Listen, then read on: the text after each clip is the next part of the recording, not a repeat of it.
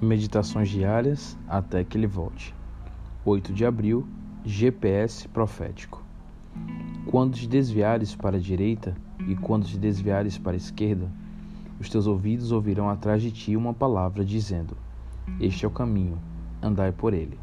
Isaías 30, 21.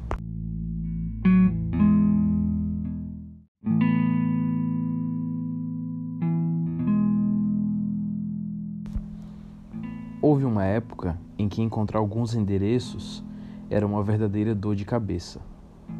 A vida e as viagens se tornaram muito mais fáceis com o aperfeiçoamento e a popularização do sistema de posicionamento global, mais conhecida pela sigla em inglês GPS.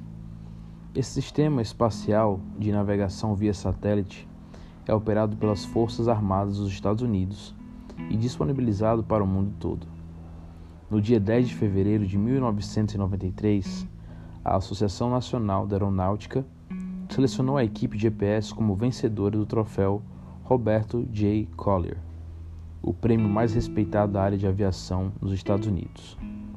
É inegável que a tecnologia contida no sistema é uma das mais úteis e importantes em nossos tempos. Os aparelhos GPS podem nos mostrar qual é a estrada que devemos seguir e nos conduzir de volta para ela sempre que corremos o risco de nos perder. Na esfera espiritual, Jesus é o caminho. E o Espírito Santo é o agente que nos ajuda a manter a nossa fidelidade a Cristo e a Sua palavra.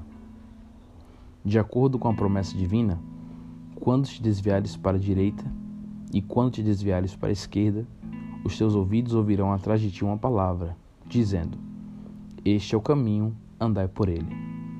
Um dos meios mais importantes que o Espírito Santo usa para desempenhar essa função é o dom profético. Nós, Adventistas Sétimo Dia, cremos que os escritos inspirados de Ellen White são um GPS profético para a desafiadora parte final de nossa jornada rumo ao lar celestial. Assim como o GPS que não passa de uma ferramenta para nos manter na direção correta, esses escritos não têm a intenção de substituir a Bíblia, mas apenas de nos manter fiéis a ela.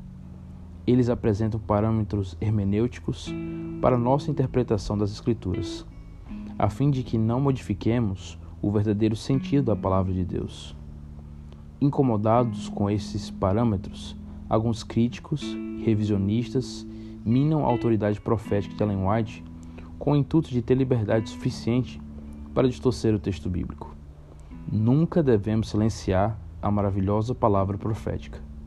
Isso é o que Cristo disse aos seus seguidores: Quem vos der ouvidos, ouve-me a mim, e quem vos rejeitar a mim, me rejeita. Quem, porém, me rejeitar, rejeita aquele que me enviou. Se Ellen White tivesse sido uma falsa profetisa, deveríamos tê-la rejeitado. Em contrapartida, sendo ela uma profetisa verdadeira, devemos aceitar suas mensagens divinamente inspiradas. Que Deus te abençoe e tenha um bom dia.